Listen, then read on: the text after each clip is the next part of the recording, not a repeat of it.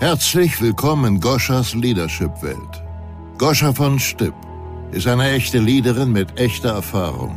Sie hat alle Phasen der Entwicklung einer Führungspersönlichkeit selbst durchlebt und dabei tausende Menschen auf internationaler Ebene betreut und gecoacht. Goscha war in mehreren Unternehmen im Top-Management tätig, hat eine Mailänder Kosmetikmarke in mehreren europäischen Ländern aufgebaut, war für über 100 Millionen Euro Umsatz verantwortlich, hat ihre eigene Marke von Stipp Cosmetics gegründet und ist leidenschaftliche Podcasterin. Heute in der Zeit der Wandlung unterstützt sie dich, die Ergebnisse zu produzieren, die du erreichen willst. Freue dich auf wertvolle Inhalte, praxisbezogene Methoden und fesselnde Interviews mit Führungspersönlichkeiten. Und jetzt viel Spaß und maximale Erkenntnisse mit der heutigen Folge.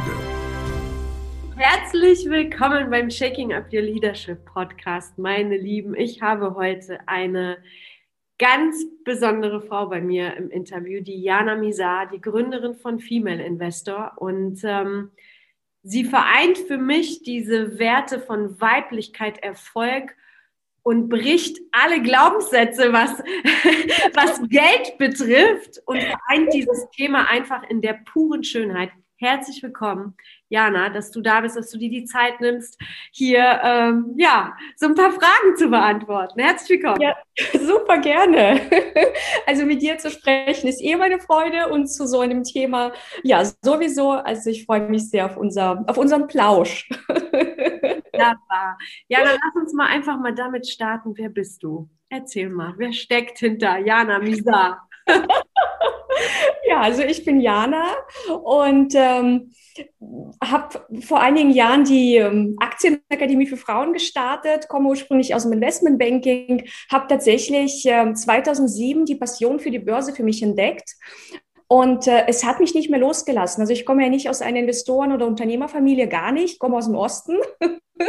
also in, in der Tschechoslowakei geboren, in Russland aufgewachsen, 1996 nach Deutschland übersiedelt. Und ich habe einfach nur immer gewusst, ich möchte irgendwann studieren und Karriere machen. Das habe ich auch gemacht. Aber ich glaube, hättest du mich als Kind gefragt, was willst du werden, ich hätte dir gesagt, vielleicht Juristin oder irgend sowas, aber nie im Leben Investmentbankerin oder irgendwas mit Börse oder so. Never. Ich, ich wusste nicht mal, dass das gibt. Und ja, ich habe einfach während des Studiums dieses Praktikum gemacht und habe ja, auf einmal mich in dieser Welt äh, vorgefunden, wo es darum ging, Unternehmen zu finanzieren, Unternehmen an die Börse zu bringen. Und ich fand es einfach spannend und auch sinnstiftend, äh, weil im Grunde beide profitieren. Die Unternehmen bekommen das Geld und Menschen können damit, wenn sie wissen, wie es geht, Vermögen aufbauen. Und das hat mich irgendwie fasziniert. Und ich hatte auch so in diesem Praktikum das Gefühl, das ist irgendwie meins. Also man spürt ja, wenn etwas zu einem passt. Und ich habe davor schon sehr viele andere Praktika gemacht, von Marketing, Logistik, Controlling. Also ich habe so viele Sachen mir im Studium angeschaut. Und das war wirklich so das i-Tüpfelchen. Und dann bin ich da dran geblieben und ja, in dem Bereich dann gestartet. Und ja, so hat sich über die Jahre die Reise entwickelt. Und jetzt bin ich wahnsinnig froh, dass ich dieses Wissen vor allem an Frauen weitergebe. Mega, mega toll. Warst du auch schon, also du warst also auch in einem Angestelltenverhältnis, richtig? Ja, ja, ja, viele, viele Jahre. Also ich habe ganz klassisch in einem Konzern gestartet, in einer Bank und ähm, erstmal ein Trainee-Programm gemacht, ein Jahr. Ähm, dann haben die mich übernommen. Dann habe ich ja meine ersten Erfahrungen gesammelt, habe ähm, das erste Mal mein Kundenportfolio übernommen von multinationalen Konzernen, ähm, die ich eben ja eben unter anderem an die Börse begleitet habe. Also durch die Ausgabe von Unternehmensanleihen. Das war quasi es gibt verschiedene äh, Möglichkeiten an die Börse zu gehen. Also entweder du emittierst Aktien oder Unternehmensanleihen und ich war quasi für die Unternehmensanleihen zuständig. Und ab 500 Millionen Euro aufwärts, weil auch große multinationale Konzerne wie Daimler, Porsche und so weiter, die haben großen Finanzierungsbedarf. Und ja, das habe ich dann im Grunde, habe mich da so hochgearbeitet, einige Jahre noch für den Vorstand gearbeitet, bis eines Tages mir ein Buch in die Hände fiel und das hat alles verändert. Echt? war das?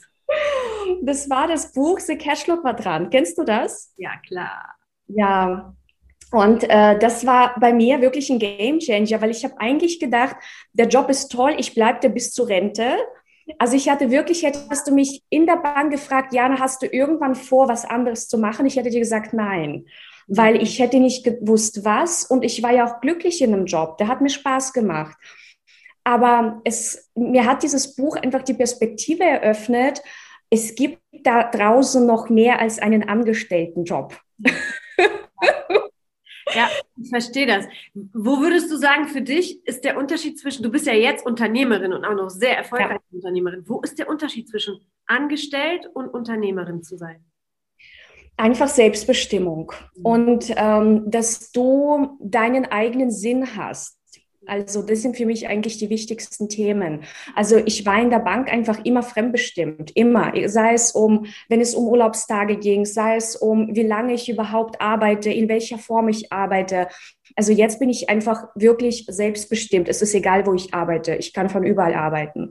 Und es, das, ja, auch diese Frage, wie definiere ich Sinn für mich? Also ich fand das auch sinnvoll, was ich in der Bank gemacht habe. Ich habe nicht irgendwelche, äh, weiß ich nicht, Kredite zu Derivatepaketen geschnürt, ja, wie in der Subprime-Krise. Ja, solche Abteilungen gibt es ja auch. Also ich fand Finanzierung schon sinnvoll für die Unternehmen.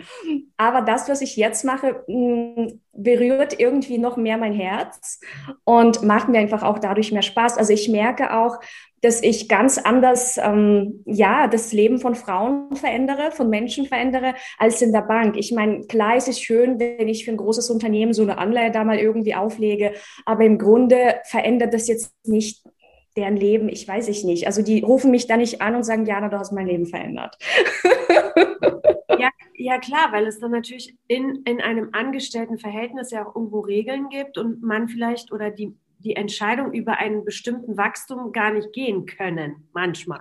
Ja, das ist und, wirklich so. Und, und jetzt in diesem unternehmerischen Dasein kannst du das volle Potenzial der Menschen ähm, entfalten, wenn sie es wollen. Gell? Richtig. Und was ich auch ganz spannend fand im Angestelltenverhältnis, ähm, und das erleben sehr viele Frauen, die ich auch coache, die auch noch in einem Angestelltenverhältnis sind. Wenn du als Frau strebst, also du möchtest mehr Geld verdienen, du möchtest die Karriereleiter hochsteigen das, du wirst dann gleich so ein bisschen abgestempelt als, naja, oberflächlich, karrieregeil, geldgeil, wie auch immer. Und dadurch denken viele, dass Geld irgendwie, also es ist nicht gut, ähm, viel Geld zu verdienen. Ja, also die trauen sich dann gar nicht, diesen Wunsch zu äußern oder auch in Gehaltsverhandlungen zu sagen, hm, bitte mehr Gehalt.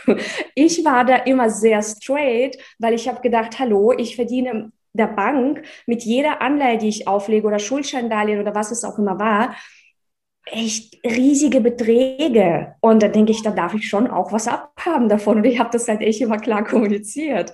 Aber das wurde halt auch nicht immer, ich sag mal, gern gesehen. Ja. Und jetzt habe ich das Thema nicht. Also jetzt ja. ist da wirklich kein Limit. Ich kann nach oben gehen, wie ich will. Voll, voll. Äh, äh, richtig, richtig, richtig gut. Weil du einfach, wenn du das das ist natürlich auch ein großer Vorteil, wenn du die Zahlen siehst und siehst, was du selber erwirtschaftest, hast ja. du ja auch ein Gefühl und kannst natürlich auch vielleicht ein bisschen leichter für dich einfordern, weil du deinen Wert irgendwo messbar siehst. Ja. ja.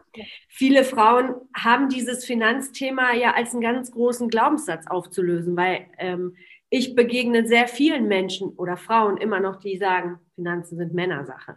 War das für dich von Anfang an kein Thema oder musstest du gewisse Hürden auch in der Hinsicht überbrücken als traditionelle Ostblockfrau? Also bei mir war es so, dadurch, dass ich ja im Ostblock aufgewachsen bin, ähm, habe ich ja sehr früh gesehen, wie das traditionelle Bild funktioniert. Und interessanterweise fand ich das schon als Kind komisch ich fand das wirklich komisch. Mhm. Ich ähm, habe beobachtet, wie, ähm, also, also eine Tante von mir, die in St. Petersburg lebt, die war mit einem Mann verheiratet und der hat sie wirklich nicht gut behandelt. Also teilweise auch wirklich krankenhausreif geschlagen. Und trotzdem verließ sie den Mann nicht. Und ich habe dann auch immer meine Oma gefragt, wenn sie mir die Geschichten erzählt hat. Ich sage, aber wieso geht denn die Tante nicht? Und das war für mich nicht vorstellbar, dass jemand dann halt bleibt, weil Geld, weil Kind, weil keine Ahnung was. Und ich habe damals mir schon als Kind einfach gedacht, nein, das mache ich anders. Das, also ich als Kind fand das schon falsch. Mhm. Und ich habe mir einfach irgendwie als Kind immer gesagt, ich werde immer mein eigenes Geld verdienen, egal was. Und dann habe ich mich immer gefragt, mit, also was muss ich denn tun, damit ich Geld verdiene? Weil ich meine, wir haben immer in knappen Verhältnissen gelebt. Das war 90er Jahre, Russland, äh, Inflation war da, Zerfall Sowjetunion, es war das pure Chaos. Ich habe in einem Dorf gelebt. Und also das war jetzt nicht so, dass mir jemand vorgelebt hat, so funktioniert Geld. ne, ich bin ja mit Blumsklo aufgewachsen, also ganz klassisch, wie man das halt so kennt von Russland. Ähm, ne, also ein ganz kleines Häuschen, dieses Holzhäuschen und du hast dann deine zwei Räume, hast so einen Ofen, den du mit, mit Holz immer heizt und eben das Blumsklo. Und das Wasser fließt zwar ab, äh, nee, also Wasser kommt zwar raus, aber es fließt nicht ab. Das heißt, du musst mehrmals am Tag mit dem Eimer raus. Also das waren die Verhältnisse. Aber trotzdem war irgendwas in mir, was mir gesagt hat, das, was ich gerade beobachte, das muss irgendwie anders gehen. Und ich habe in den Telenovelas auch gesehen, es gibt ja auch Menschen, die anders leben. Also schauen wir doch mal, wie kann das anders gehen. Und dann habe ich mir gedacht, okay, dann studierst du halt, dann kannst du zumindest mehr verdienen als jetzt, was weiß ich, jemand, der im Kiosk Zeitungen verkauft. Also ich habe einfach den Wert der Bildung sehr früh für mich erkannt mhm. und dass Bildung ähm, ja auch ein Stück weit Freiheit bedeutet. Und das war für mich so der erste Schritt.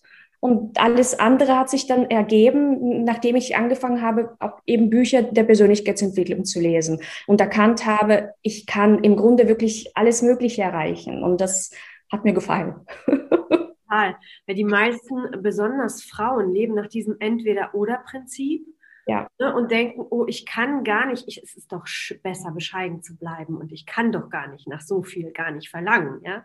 So, ja. Äh, so, so sich ein Ziel zu setzen, wie viel Geld möchte ich denn letztendlich haben, worauf arbeite ich hin? Ich glaube, das ist bei wenigen ähm, äh, wirklich ein ganz, ganz klares Ziel, da so ist ja, und viele reden sich ja ein, Geld ist nicht so wichtig. Und alles, was wir denken, wird ja irgendwie Realität. Also wenn du ständig mit, mit dir oder mit dem Geld sprichst und sagst, es ist nicht, du bist nicht wichtig, das ist ja genauso, stell dir vor, Geld ist einfach eine Freundin. Ja. Und du sagst zu deiner Freundin die ganze Zeit, du bist nicht wichtig, du ja. bist nicht wichtig, du bist nicht wichtig. Die kommt nicht, die geht. Also wenn sie da ist, dann geht sie irgendwann, weil es ja nicht wichtig.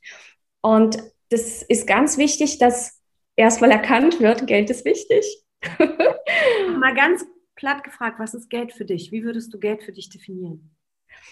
Geld ist für mich einfach, ja, was Schönes, was mir Möglichkeiten schenkt. Ja, es ist einfach etwas, was mir Möglichkeiten schenkt.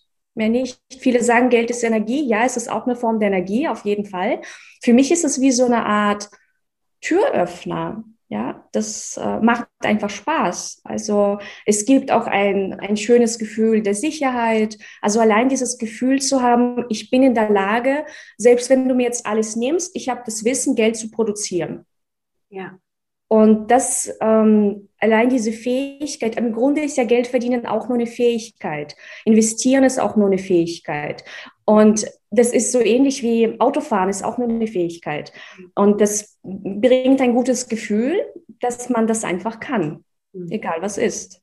Ja, das ist, das ist echt schön. Wenn du, ähm, wenn du für dich, ich habe jetzt so ein schönes Buch hier. Vom ja. Nach und werde reich.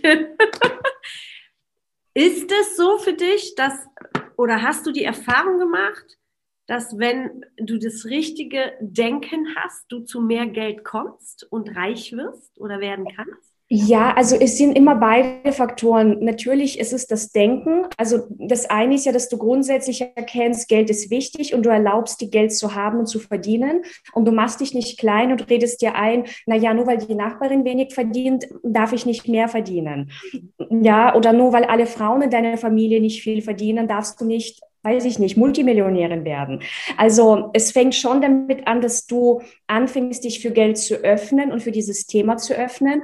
Aber dann braucht es auch ähm, also handfeste Strategien, sei es im Aktienbereich, sei es im Immobilienbereich, also sei es, dass du ein Business aufbaust. Also du musst dann schon auch was Handfestes machen damit. Also nur vom Denken werden wir auch nicht reich.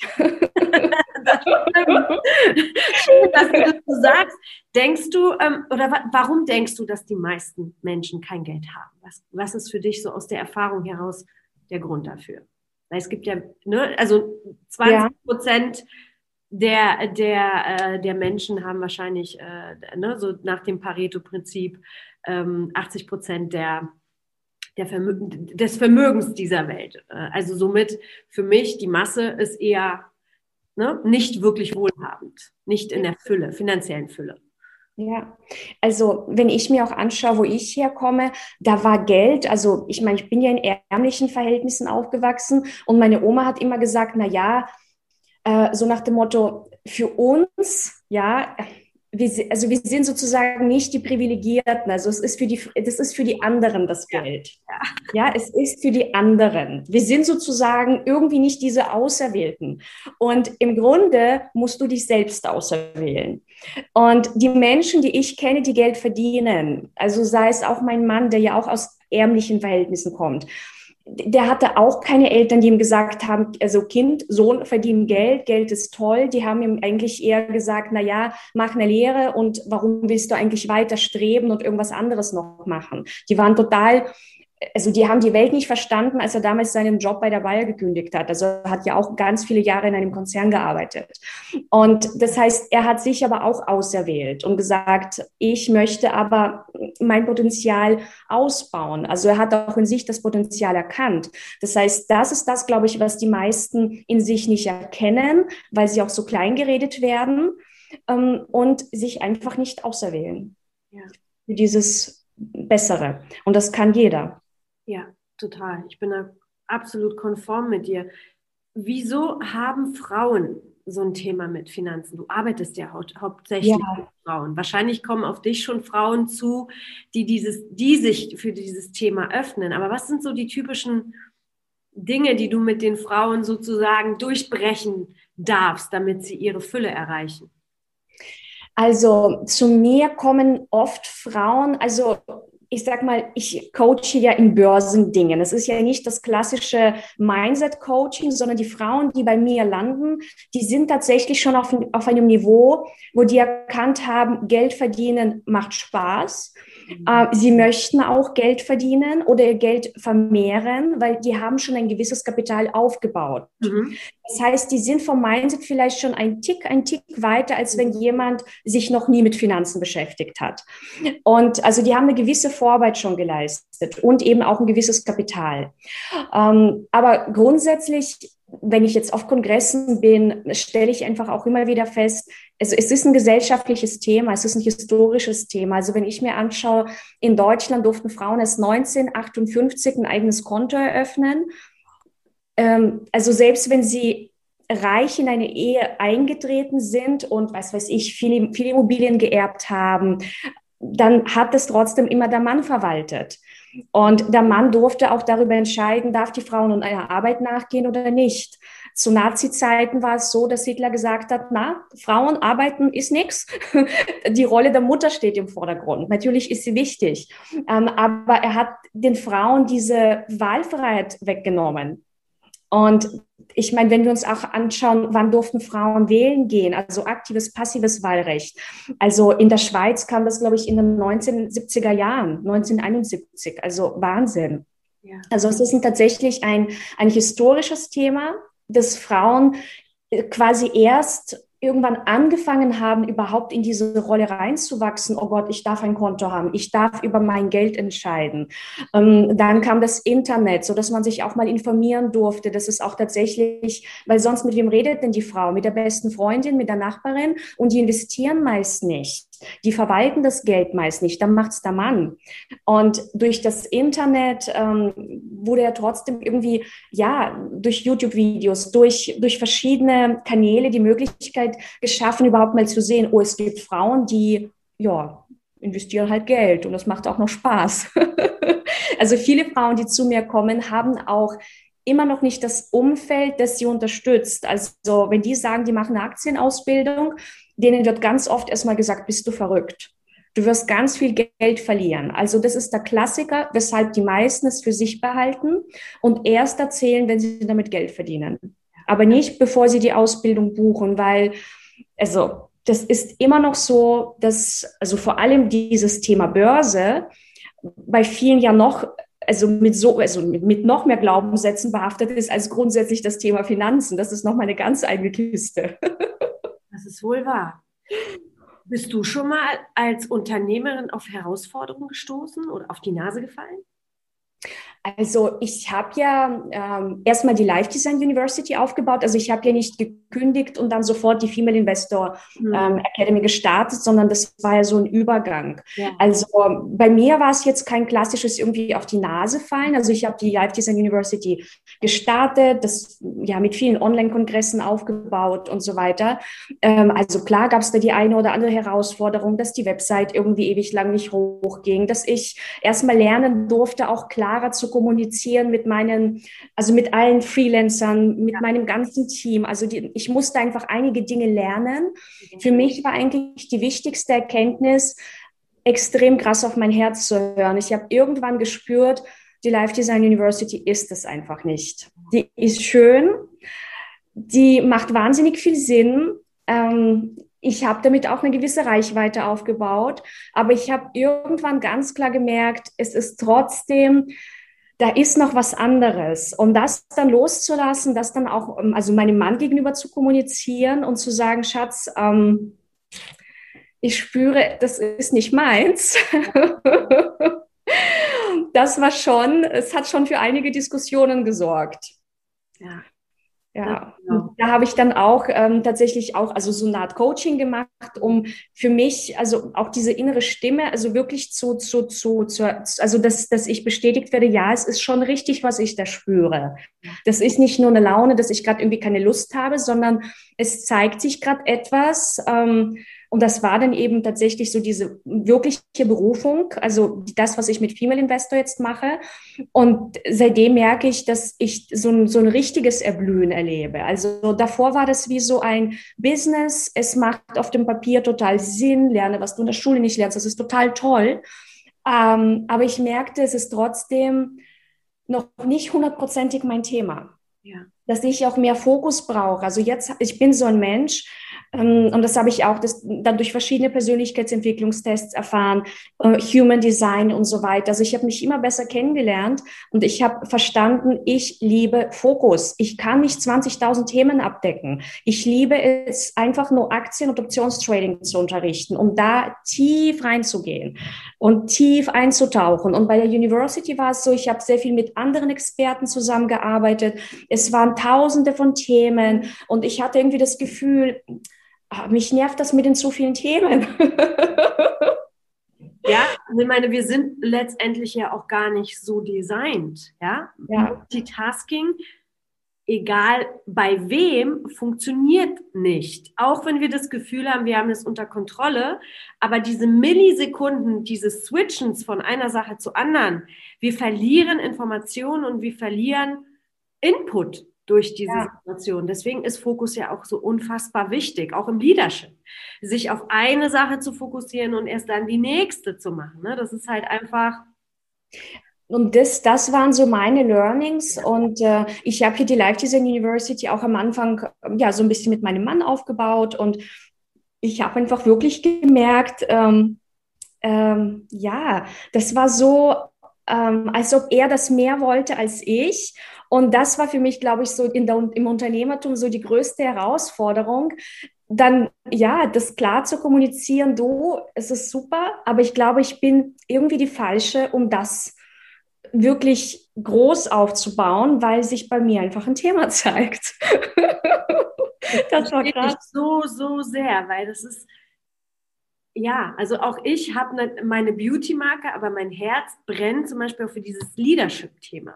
Menschen in ihre Stärke zu bringen, wirklich Power-Leute zu, herauszukristallisieren. Und ich binde das einfach auch in die Beauty-Marke mit ein und, und mache dieses Inside-Out-Ding ja, daraus. Also wirklich beides zu kombinieren. Und ähm, man, man muss seinem Purpose folgen, ansonsten kommt man irgendwann Ne, jede Kraft hat eine Gegenkraft. Und wenn die Gegenkraft zu groß wird, weil es einfach nicht zu dir gehört, dann wirst du einfach nicht erfolgreich. Das, du, du, du schaffst es nicht.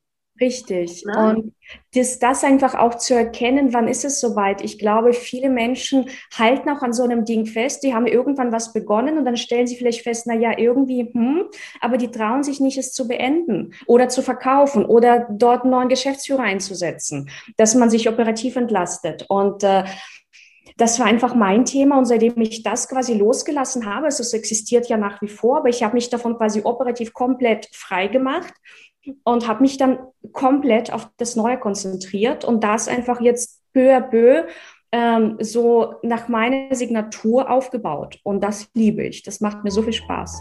Schön, dass du heute wieder zugehört hast. Nächste Woche gibt es weitere Impulse und Inspirationen aus der Leadership-Welt für dich. Was ist jetzt dein nächster Schritt? Um deine Leadership Skills und damit auch deine Ergebnisse auf das nächste Level zu bringen, ist es wichtig, die hier gehörte Theorie in deine Praxis zu implementieren. Du möchtest gerne einen konkreten Plan für dich? Dann geh auf die Webseite www.goschavonstipp.com und trage dich für ein 20-minütiges Kennenlerngespräch ein. Dort bekommst du eine Strategie, wie du bessere Ergebnisse erreichen kannst. Also, gehe jetzt auf www.goschavonstipp.com und vereinbare dein Kennenlerngespräch. Goscha freut sich auf dich.